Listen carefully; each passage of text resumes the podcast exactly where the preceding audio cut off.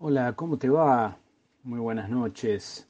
Muy bienvenidos al programa número 8 de Tecnología Responsable. Sí, hoy vamos a hablar de un tema que es la verdad súper importante, súper interesante. Espero que lo disfruten tanto este, como lo vamos a hacer nosotros.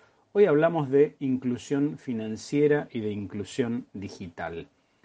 Así como para ir a los bifes directamente. Cuando hablamos de inclusión, ¿a qué nos referimos? ¿no? Inclusión, en el sentido más amplio de la palabra, hace referencia a contener o a ubicar a alguien o algo dentro de un conjunto. ¿sí? Esto es lo que significa el verbo incluir.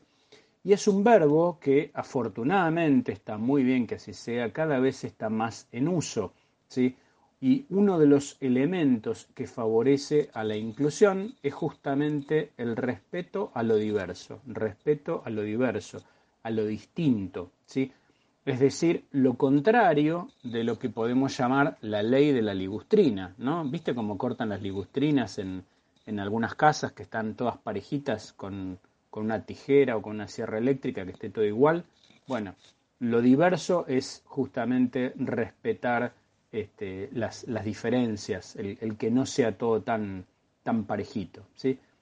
Miremos hasta dónde esto es tan importante en lo que nos constituye como sociedad, como país, ¿no? Porque no sé si a veces alguna vez te, pasó, ¿no? A mí me pasó un montón de veces y es que por ahí en una conversación este, con otra persona o no sé, tres, cuatro personas, este, en general te encontrás con alguien que no se banca que haya una opinión diferente, ¿no? Como si hubiese un problema el que alguien opine distinto. Así como este, no tenemos por qué estar discutiendo con todos eh, o por todos los temas, la pregunta sería ¿por qué deberíamos pensar todos igual? ¿no? Eh, Freud este, decía que la pregunta no era por qué un matrimonio se quería divorciar, ¿no? Hace estamos hablando de 120 años atrás, sino porque dos personas se querían casar, ¿no? Porque eh, lo que él decía es que como referencia, este, justamente, es no aceptar que el otro es un distinto, el otro es diferente, el otro nunca va a colmar mis expectativas totalmente, ¿sí? Eh, siempre va a haber una falta, siempre va a haber un hueco, siempre va a haber algo que no cierre. Recuerden ¿sí? la famosa analogía, mito griego, ¿no? de la media naranja, con esta eh, supuesta idea de que vamos a encontrar a alguien que nos complete, como si fuéramos incompletos. En realidad todos nosotros somos completos a nuestro modo y con nuestras características o con nuestras faltas, pero completos al fin. Pero bueno, eh, me fui para el lado del psicoanálisis. Esto no es la columna de, psicoanálisis responsable, sino de tecnología responsable. Así que no te vayas, quédate ahí. Este, escuchamos unas canciones que están buenísimas y ya seguimos en tecnología responsable. Muy bien, bloque número 2 del programa de hoy, hablando de inclusión, ¿no? Eh, decíamos recién que entonces la inclusión es algo muy amplio como concepto, ¿no? Este, podemos estar hablando, por ejemplo, para nombrar este, de inclusión educativa, ¿no? Donde acá este, es un, tema este, el respeto y la integración, por ejemplo, de, eh, de, personas, de niños, de niñas con, este, por ejemplo, algún tipo de, de discapacidad o de capacidad diferente. La inclusión social, ¿no? Fundamentalmente este, apunta a cómo poder ayudar a las personas más pobres para salir de su situación de pobreza. La inclusión cultural, ¿no? Cómo llegar eh, a todos y a todas las personas en las diversas eh, dimensiones que tiene la cultura. La inclusión en términos de género, algo tan importante y tan presente en nuestra vida, este, afortunadamente, ¿no? Este, la inclusión en términos de respeto a la diversidad en la sexualidad, por ejemplo. Eh, pero bueno, estos no son temas de la tecnología eh, responsable. En lo que nos vamos a enfocar hoy, si bien hay, como les contaba, muchas maneras de hablar de la inclusión, este, muchos aspectos para mirar de la inclusión, nos vamos a centrar en la inclusión financiera y nos vamos a, situar en la inclusión digital. Como introducción nada más, y ahora después lo vamos a desarrollar más profundamente, la inclusión financiera significa que para personas, para comerciantes, profesionales, emprendedores, empresas, puedan tener acceso a productos financieros que sean cumplan con estas características. Escúchame bien. Tienen que ser útiles, tienen que ser accesibles, tienen que satisfacer sus necesidades, por ejemplo, para hacer todo tipo de operaciones, de transacciones, pagar, ahorrar, tomar un crédito, contratar un seguro, y tienen que estar prestados de una manera responsable y sostenible. Esta es la definición, eh, una definición muy interesante de inclusión financiera. La inclusión digital se refiere a cómo lograr el acceso al uso de la tecnología a todas las personas, de todas las edades, de todas las geografías de la Argentina en este caso, y de todos los niveles socioeconómicos. Esto sería la inclusión digital.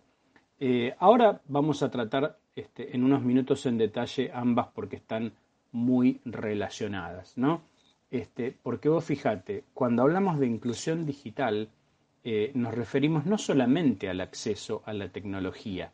Esto en un sentido estricto podría ser, o podría uno decir que sería tener, no sé, conectividad a Internet, tener algún tipo de dispositivo para usar, una computadora, un celular, una tablet, sino que también incluye la inclusión, la inclusión digital, lo que llamamos alfabetización digital, ¿sí? es decir, aprender a usar esas tecnologías, aprender a usar esas tecnologías. Por lo tanto, cada vez es más necesario trabajar sobre esta nueva manera de analfabetismo, ¿sí? Podríamos llamar, es más, lo podemos bautizar con, con esta forma, cítenme la, la, fuente, este, lo dijo la Ravide en todo caso, si lo cuentan, el analfabetismo analógico, ¿sí? llamémoslo así, es tradicionalmente lo que siempre entendimos por eh, ser analfabeto, ¿no? que este, usualmente se lo describe como no saber leer ni escribir. Eh, pero bueno, obviamente como vivimos en un mundo donde todo avanza a una velocidad eh, inimaginada, ¿sí? necesitamos dar un paso más en esto. Entonces, eh, hoy, pensamos, hoy pensemos que hay personas que por ahí no saben usar un celular o no saben utilizar una computadora, no saben enviar un correo electrónico. ¿sí? Fíjense cómo se relaciona con la inclusión financiera. Pensemos que hoy la mayoría de los jubilados, casi todos los jubilados en la Argentina, realiza una transacción ya lo charlamos el otro día, que se llama fe de vida, ¿sí? la prueba de vida con biometría, con su huella dactilar. La mayoría de jubilados y pensionados en la Argentina cobra sus saberes previsionales en una cuenta bancaria. Casi todos tienen tarjeta de débito. ¿sí? Hay millones y millones de jubilados que ya lo hacen. Con lo cual, el desafío primero es que todos eh, tengan productos financieros. ¿sí? Eh, luego es, por supuesto, que lo sepan usar. De esto hablamos con la alfabetización digital. Que sepan utilizar un cajero automático, que sepan utilizar un home banking, una aplicación mobile, una billetera digital, que sepan pagar con un escaneando un código QR, en fin. De todas estas cosas va la alfabetización digital. Quédate ahí, no te vayas. En unos segundos ya seguimos con tecnología responsable, con tecnología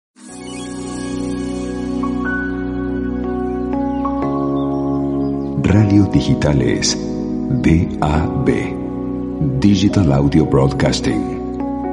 RSC Radio. Escucha cosas buenas.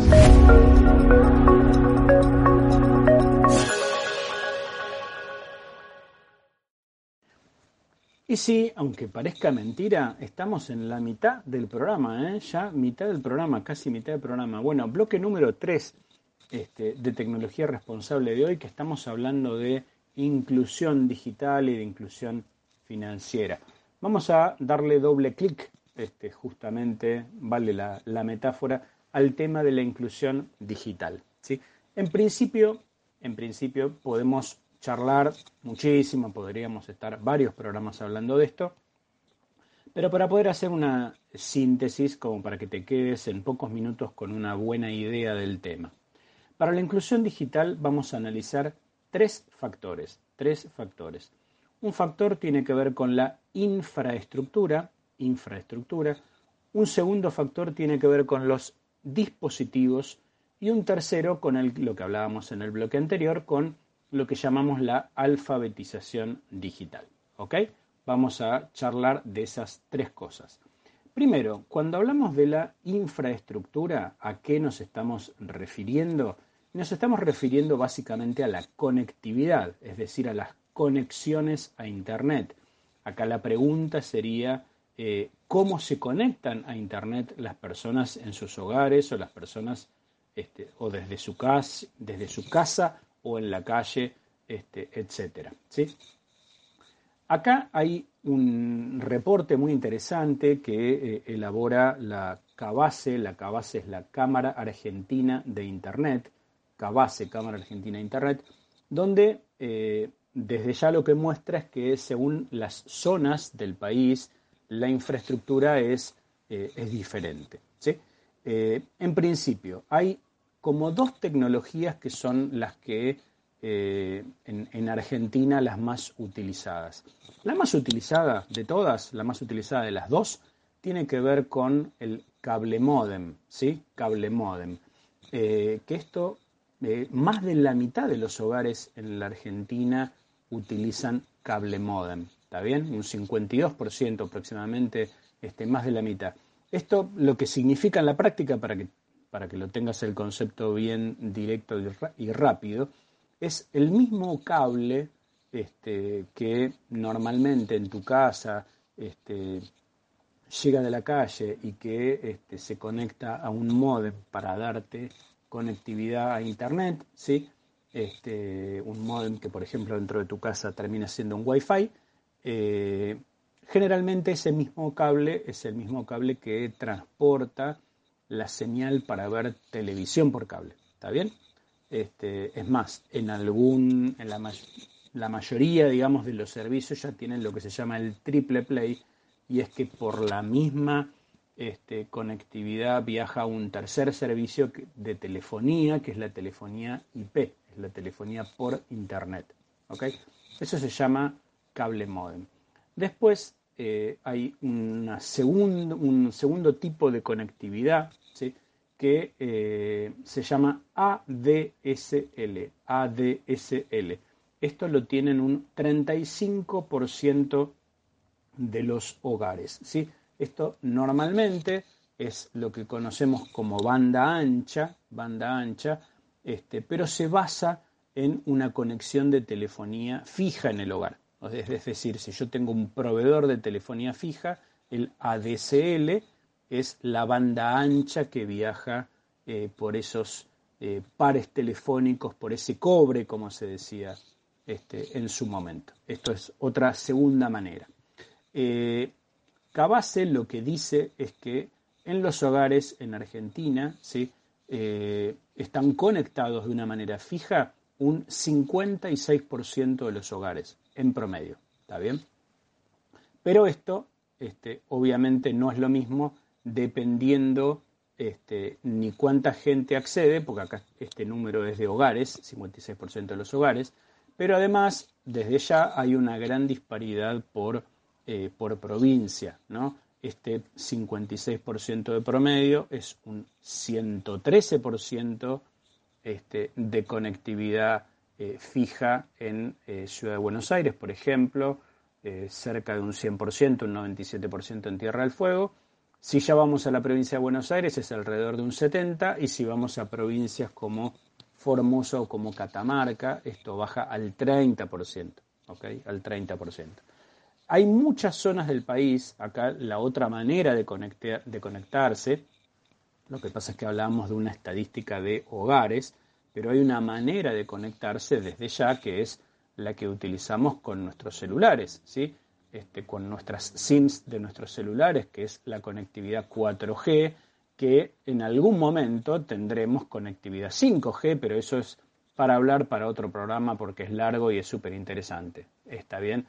Pero eh, sepamos también que hay muchos hogares donde no hay una este, conectividad eh, fija, sino que la única conexión a Internet que se utiliza es la conectividad móvil, es esta conectividad que proviene de un teléfono eh, celular.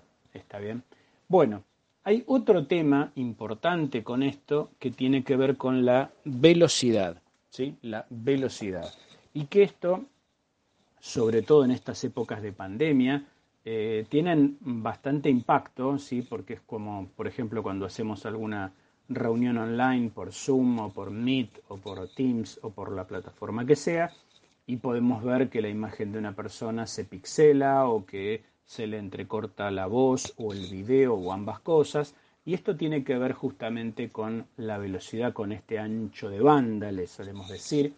Este, entonces, dato, dato, ¿sí? Del mismo reporte de Cabase. 4 de cada 10 conexiones hogareñas a Internet, 4 de cada 10, o sea, un montón, un 40%, tienen un máximo de 6 megas. Tienen un máximo de 6 megas con lo cual significa que todavía este, hay un ancho de banda en general chico. El ancho de banda grande que hay de 30 megas, 50 megas, 100 megas, no existe hoy en todo el país. Está en las grandes ciudades, está en algunos lugares, se está instalando, hay cosas de a poco, ¿sí? Pero desde ya, esto es la infraestructura que hoy tenemos este, y esto hace que en función del consumo este, que se haga según el horario este, esté más complicada la conectividad. Hablemos, dijimos que eran tres patas, ¿sí? hablemos de la segunda pata que son los dispositivos. Los dispositivos para utilizar, ¿no? Y acá pensando en todas las personas, todas las edades, todos los niveles socioeconómicos, ¿sí? normalmente podemos estar hablando desde un smartphone a una tablet, a una notebook, a una netbook, a una PC de escritorio, ¿sí? Este, bueno, ¿cómo, ¿cómo se distribuye o cómo tienen algunos datos en función de los dispositivos? Primero, eh, hablemos de cuántas personas en sus dispositivos utilizan Internet. Y esto es el 78% de la población. Es un número bastante alto, incluso en proporción a, eh, a otros países. 78% de la población casi 8 de cada 10 personas. Aproximadamente serían unos 35 millones de argentinos utilizan una conexión a Internet. Eh, hoy en Argentina estamos superando, estamos cerca de las 60 millones de líneas de telefonía celular. Pensemos que somos una población de 45 millones. Este, casi 60 millones de telefonía celular, de las cuales, y hablando en este caso de sistema operativo, el 93% 93%, utiliza dispositivos que tienen sistema operativo Android. ¿sí? Esto a diferencia de lo que ocurre en otros países donde el sistema operativo iOS, el que usan por ejemplo los iPhone, este, está muchísimo más difundido, es muchísimo más grande. Acá no es porque a la gente no le gusten los iPhones, sino por lo que todo el mundo ya me estás escuchando y seguro estás moviendo la cabeza y es el costo de, de los dispositivos. ¿no? Este, el, cuánto nos cuestan los dispositivos este, en Argentina, que son muy caros, los impuestos, la, este, incidencia del dólar y demás, este, que hacen que sean prácticamente impagables los eh, iOS.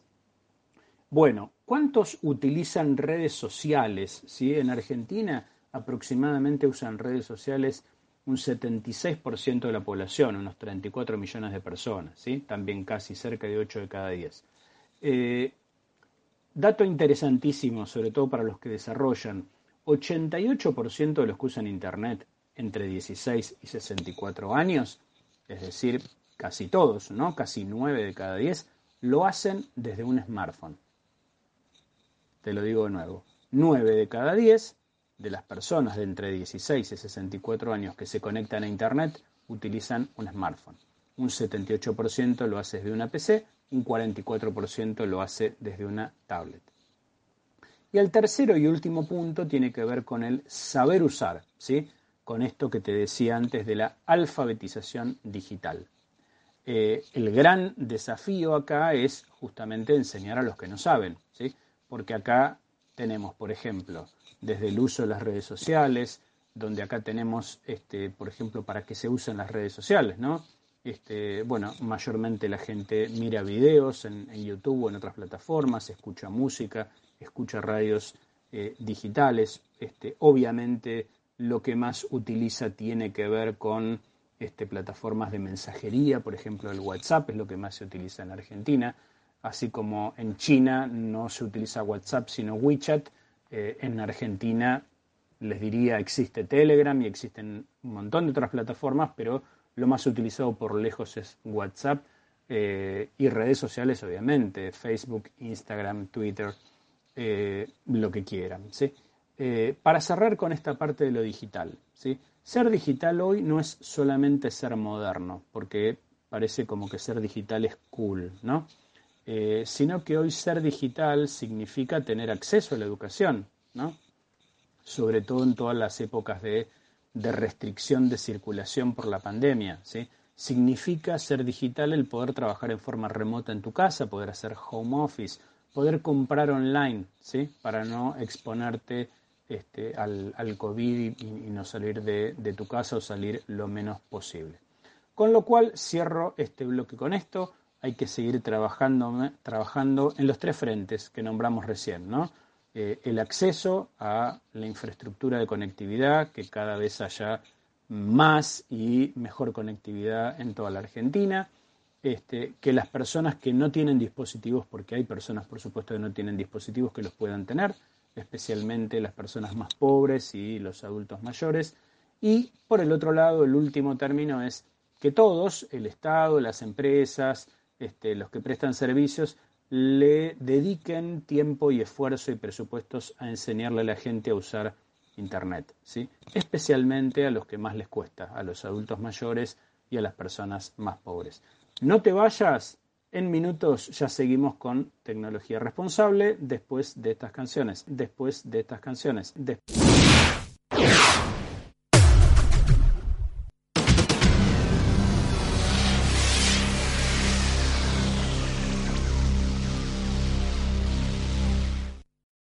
Bueno, y aunque te parezca mentira, a mí también, ¿eh? Se me voló el programa de hoy. Impresionante, impresionante. Cuarto y último bloque de tecnología responsable de hoy. Estamos hablando de inclusión y vamos a charlar ahora de lo último que nos queda, que es la inclusión financiera. Inclusión financiera. Eh, te repito lo que te comentaba en, en el primer bloque, ¿no? Inclusión financiera tiene que ver con que una persona, un comerciante, un profesional, un emprendedor, una empresa pueda tener acceso a productos financieros, a servicios financieros que tengan estas características. Tienen que ser útiles, tienen que ser accesibles, tienen que satisfacer sus necesidades de operaciones, de transacciones, como pagar, ahorrar, eh, pedir un préstamo, contratar un seguro, ¿sí? Y tienen que estar prestados de una manera responsable y sostenible. Bien, ¿por qué inclusión financiera? Hablemos dos segundos de cómo es el sistema financiero en Argentina, en Argentina, quiénes lo componen, quiénes operan, etcétera. Bueno, los servicios financieros en Argentina hoy están prestados por bancos, ¿sí? por entidades financieras, y están prestados por fintech, ¿ok? Por fintech. Eh, hay casos específicos como los servicios de recaudación extrabancaria, pero ahora los vamos a charlar este, uno por uno. Eh, dentro de la órbita de los bancos del sistema financiero, el banco Central de la República Argentina registra un total de 78 entidades financieras en toda la Argentina, ¿sí? donde acá hay unos 63 bancos aproximadamente, 13 bancos son públicos, 50 bancos son privados, hay 15 compañías financieras, ¿sí?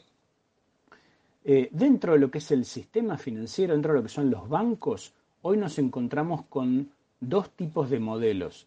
los bancos más tradicionales, ¿sí? es decir, los bancos tales como los conocemos, con edificios, con sucursales y demás, y tenemos lo que se llaman bancos digitales 100%. ¿sí? Eh, bancos digitales 100%, estamos hablando, por ejemplo, de Willow Bank, de eh, Brubank, em, de Banco del Sol, de Sancor Seguros, estamos hablando de Reba, que es eh, Rebanking, que es, por ejemplo, de la compañía financiera transatlántica. ¿Está bien? Eh, en el caso de los fintech, si vos todavía sos de las pocas personas que no saben lo que es una fintech, una fintech viene de la conjunción de esta idea, ¿no? de lo financiero y lo tecnológico. Son empresas de tecnología que prestan algunos servicios financieros. Normalmente terminan especializándose en algún tipo de servicios financieros. ¿sí? Y acá hay una variedad gigantesca de servicios porque algunas fintech se especializan en billeteras digitales, ¿sí? Este, en algunos casos pueden tener una tarjeta de crédito recargable, como es Ualá, que es una de las que este, es, más conocida, más difundida. Hay otras que se especializan en pagos, por ejemplo, como Mercado Pago, este, que seguramente la conoces porque la, la, utilizarás para hacer compras escaneando códigos QR, que es su funcionalidad más, más difundida. Hay otras que otorgan préstamos como Money, este, pero hay muchas otras. Hay otras que se dedican a hacer inversiones, como invertir online, por ejemplo. Pero bueno, eh, para explicar de una manera simple la gran diferencia entre bancos y fintech, sería esto. ¿sí? Las fintech no toman depósitos del público. ¿ok? Las fintech no toman depósitos del público. Los bancos hacen intermediación financiera. ¿sí? Es decir, toman depósitos en caja de ahorro, en plazo fijo, por ejemplo, y después realizan préstamos a eh, personas o empresas o a gobiernos. Esto es lo que se llama intermediación financiera, que por esto o pagan una tasa si, si toman depósitos o cobran una tasa si este, otorgan un préstamo. Que esto es lo que les digo, que las fintech no hacen intermediación financiera, no tienen depósitos este, de las personas. Por el mismo motivo, este, las, fintech, eh, por ejemplo, no tienen cobertura de la garantía de los depósitos que sí tienen los bancos este, que están regulados por el Banco Central. La fintech todavía en Argentina, en otros países sí, todavía en Argentina las fintech no están reguladas por el Banco Central. Hay algunas primeras este, regulaciones pequeñas, pero todavía no están reguladas. Te nombré antes las empresas de recaudación extrabancaria. ¿Qué son estas empresas? Bueno, son las que conoces con nombres, te lo digo, con nombres este, fáciles, Rapipago, Pago Fácil, Pronto Pago, Cobro Express. ¿sí? Son las empresas que generalmente hacen el cobro de impuestos y servicios, las recargas de celular, las recargas de SUBE, etc. Vamos a ver algunos números para que entiendas este, cuánto hay de inclusión financiera en Argentina. ¿sí? Eh, por ejemplo, en todos los bancos hay aproximadamente unas 50 millones de tarjetas de débito, ¿sí? Casi 50, 49 millones y pico de tarjetas de débito. La mitad de ese número son de tarjetas de crédito, unos 25 millones son de tarjetas de crédito. Hay aproximadamente unas, eh, perdón, algo que no te dije, las 49 millones de tarjetas de débito están asociadas a una caja de ahorro en pesos. Está bien que es el producto más utilizado en la Argentina. Eh, hay 13 millones de cuentas previsionales, que son las que utilizan los jubilados y pensionados, y hay casi 8 millones de cuentas de ayuda social para las personas que cobran alguna clase de beneficio social de parte del Estado.